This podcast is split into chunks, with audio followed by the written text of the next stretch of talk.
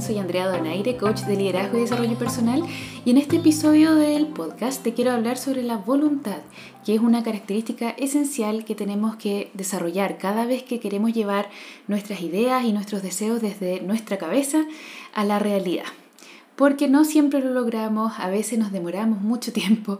Entonces esto es algo que yo trabajo bastante en mis procesos uno a uno, porque es un músculo que tenemos que desarrollar para lograr nuestros objetivos a largo plazo. Entonces en este audio te quiero compartir cuatro claves muy importantes para que puedas fortalecer tu voluntad. La primera es que tenemos que dividir nuestras metas y calibrarlas. A veces pecamos en tener eh, deseos demasiado grandes, metas demasiado grandes y no sabemos dividirlas en pasos pequeños que nos van a llevar a eso, ¿vale? Entonces no nos quedemos en, en lo grande, sino que vamos dividiéndolo en partes o en pasos más pequeños. La segunda cosa, y que también tiene que ver con cómo definimos esas metas, es que a veces confundimos el objetivo con las acciones que nos van a llevar al objetivo. A veces pasa que nos enfocamos mucho en lo que queremos lograr y bueno, está bien tenerlo en cuenta y tenemos que enamorarnos de ese sueño, ¿cierto? De ese objetivo mayor, pero el foco tiene que estar en las acciones que nos van a conducir a lograr eso. Por ejemplo, si yo quiero, em, por ejemplo, ahorrar para comprarme, no sé, una bicicleta o una casa, un auto, lo que sea. Eh, el sueño es tener eso que quiero tener, pero lo que me va a llevar allá es lo que yo pueda ahorrar. Entonces una acción concreta puede ser ahorrar X cantidad de dinero mensual, por ejemplo, para lograr eso que quiero.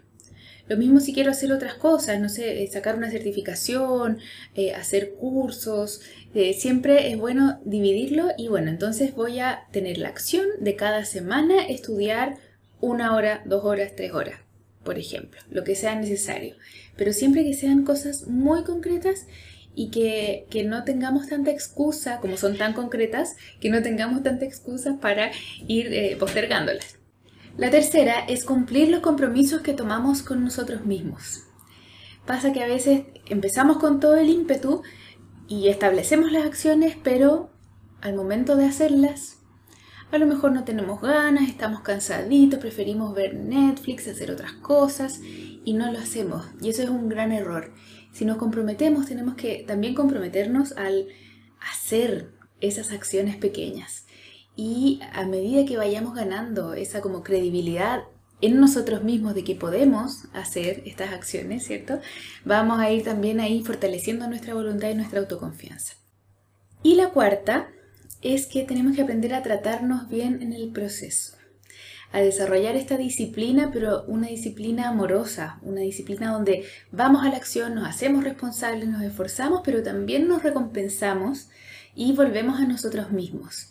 En el próximo video voy a elaborar un poquito más sobre esta conexión interior que es súper importante y que vayamos haciendo estos procesos con mucho eh, amor propio, ¿cierto? Eh, para que vayamos construyendo autoestima y no eh, caer en una espiral de sacrificio y de esfuerzo como sin recompensa, ¿no? Tenemos que también aprender nosotros a recompensarnos a nosotros mismos y a querernos en el proceso, porque todo es mejor cuando lo hacemos así.